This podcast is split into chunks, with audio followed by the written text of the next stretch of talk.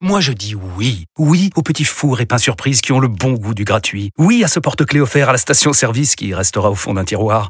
Oui à une pizza achetée, la deuxième offerte, parce que celle offerte est toujours meilleure.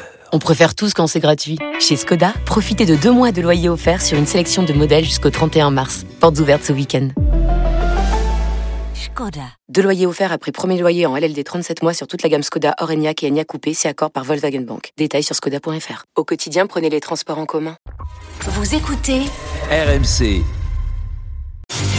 Expliquez-nous. Expliquez-nous, Nicolas. L'Assemblée nationale a vécu hier un nouveau psychodrame. Le ministre de la Justice a reconnu avoir fait un bras d'honneur à un député. Il a ensuite présenté, fini par présenter ses excuses. Oui, ça s'est passé hier après-midi. Le président du groupe LR venait de rappeler que le garde des Sceaux a été mis en examen, ce qui est exact. Le ministre lui a alors répondu par ce geste grossier, puis il s'est expliqué, ou plutôt, il a tenté de s'expliquer, interrompu par la présidente de séance, Elodie Jacquier-Laforge, qui était stupéfaite pas un bras d'honneur, il y en a deux, mais accompagnés de paroles à chaque fois, qui sont... Monsieur le ministre, de quoi vous parlez exactement? Vous avez fait deux bras d'honneur, c'est ce que vous êtes en train de dire à l'Assemblée Si c'est le cas, ça n'est absolument pas admissible. Alors je vous laisse finir vos propos. J'ai dit, madame, j'ai dit, madame, bras d'honneur à la présomption d'innocence. Je l'ai dit deux fois.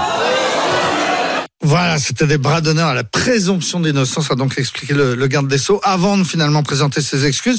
Tout cela a donné lieu à des interruptions de séance, des hurlements. Le groupe LR demande maintenant à avoir accès aux images des caméras de l'Assemblée pour que l'on puisse voir exactement ce qui s'est passé. L'épisode montre une nouvelle fois qu'Éric Dupont-Moretti n'est pas tout à fait un ministre comme les autres. Non, c'est le moins qu'on puisse dire. Éric Dupont-Moretti, ce n'est pas un politique, il n'est pas du sérail, il n'a pas peur du conflit ni de la violence verbale et il est certainement le seul ministre capable de faire des bras d'honneur en, en plein hémicycle. Avant d'être ministre, il avait juré qu'il ne le serait jamais, expliquant longuement qu'il n'en avait pas les compétences.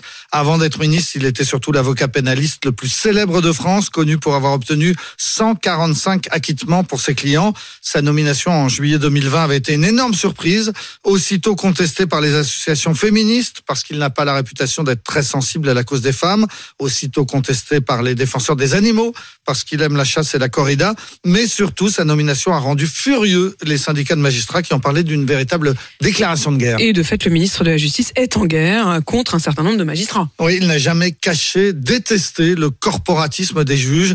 Il a dénoncé cette institution de faux cul, ce petit monde de l'entre-soi, mais c'est surtout son conflit avec le parquet national financier qui a retenu l'attention. Juste avant d'être nommé place Vendôme, il avait porté plainte contre des juges qu'il avait placés sur écoute. À peine nommé garde des Sceaux, il a ordonné une enquête administrative contre ces mêmes juges.